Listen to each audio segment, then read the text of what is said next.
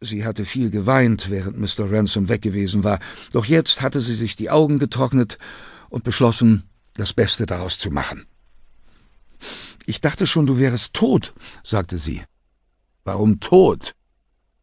Nun, weil es nie einfach regnet, sondern immer gleich schüttet. Mr. Ransom ging auf die Toilette, stellte allerdings zu spät fest, dass die Einbrecher so umsichtig gewesen waren, sowohl die Toilettenpapierrolle als auch den Halter mitzunehmen. Es ist kein Papier da, rief Mrs. Ransom. Das einzige Papier in der Wohnung war das Programmheft von Cosy, und als sie es durch die Tür reichte, sah Mrs. Ransom nicht ohne Befriedigung, dass Mr. Ransom sich mit dem Bild von Mozart den Hintern würde abwischen müssen. Gleichermaßen steif und unhandlich war die Hochglanzbroschüre, gesponsert von der Barclays Bank. Unangenehm zu benutzen und dann unsinkbar. Und trotz dreier Spülungen starrten Sir Georg Scholtis glühende Augen immer wieder böse aus dem Knie des Abflusses. Besser? fragte Mrs. Ransom. Nein, sagte ihr Mann und ließ sich neben ihr an der Wand nieder. Es war schließlich vier Uhr, als die Polizei ankam.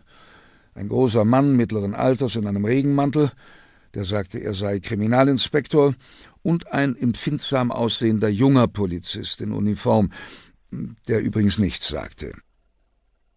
Sie haben sich Zeit gelassen, sagte Mr. Ransom. Ja, sagte der Inspektor. Wir wären schon früher gekommen, aber es gab äh, ein kleines Problem, wie man so sagt. Wir haben an der falschen Tür geklingelt. Das war ein Fehler von meinem Jungen hier. Er hat den Namen Hanson gesehen und nein, sagte Mr. Ransom. Ransom. Ja, das haben wir schließlich auch herausgefunden. Nach einiger Zeit. Sind Sie gerade erst eingezogen? fragte der Inspektor, während er die nackten Dielen betrachtete. Nein, sagte Mr. Ransom, wir wohnen seit dreißig Jahren hier. Voll möbliert?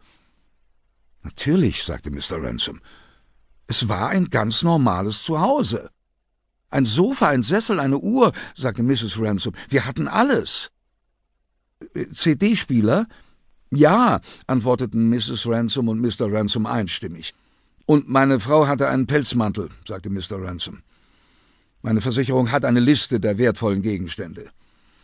In diesem Fall, ähm, sagte der Inspektor, haben Sie Glück. Ich äh, gehe ein bisschen herum, wenn es Ihnen nichts ausmacht, während Wachtmeister Partridge die Einzelheiten aufnimmt. Sie heißen Ransom wie das königliche Lösegeld? fragte der Wachtmeister. Oder Ransom wie Arthur Ransom? Hm, Partridge ist einer von unseren diplomierten Neuzugängen, sagte der Inspektor, während er die Wohnungstür untersuchte. Das Schloss wurde nicht aufgebrochen, soviel ich sehe. Er ist über eine Leiter geklettert. Sie haben nicht zufällig eine Tasse Tee, oder? Nein, sagte Mr. Ransom kurz. Denn wir haben keine Teekanne. Von einem Teebeutel, den man hineinhängen könnte, ganz zu schweigen. Die haben nichts zurückgelassen, oder? fragte der Inspektor. Er schnupperte und strich mit der Hand oben über die Bilderleiste. Nein, sagte Mr. Ransom gereizt, kein Stück, wie Sie sehen. Ich meinte nicht etwas von Ihnen, sagte der Inspektor, ich meinte etwas von denen. Er schnupperte wieder forschend. Eine äh, Visitenkarte. Eine Visitenkarte, sagte Mrs. Ransom. Äh, Exkremente, sagte der Inspektor. Einbruch ist ein nervöses Geschäft. Einbrecher verspüren oft das Bedürfnis, ihren Darm zu entleeren, wenn sie ihr Geschäft verrichten. Wir suchen mal ein bisschen herum nach Exkrementen, meine ich. Sie können in dieser Hinsicht sehr kreativ sein. Ich erinnere mich an einen Einbruch in Pangburn, da hatten sie sich dafür eine Lampe aus dem 18. Jahrhundert auf halber Wandhöhe ausgesucht.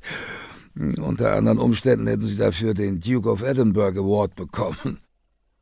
Vielleicht haben Sie es noch nicht bemerkt, sagte Mr. Ransom grimmig, aber wir haben keine Lampen mehr. In Guilford hat einer mal eine Duftschale dafür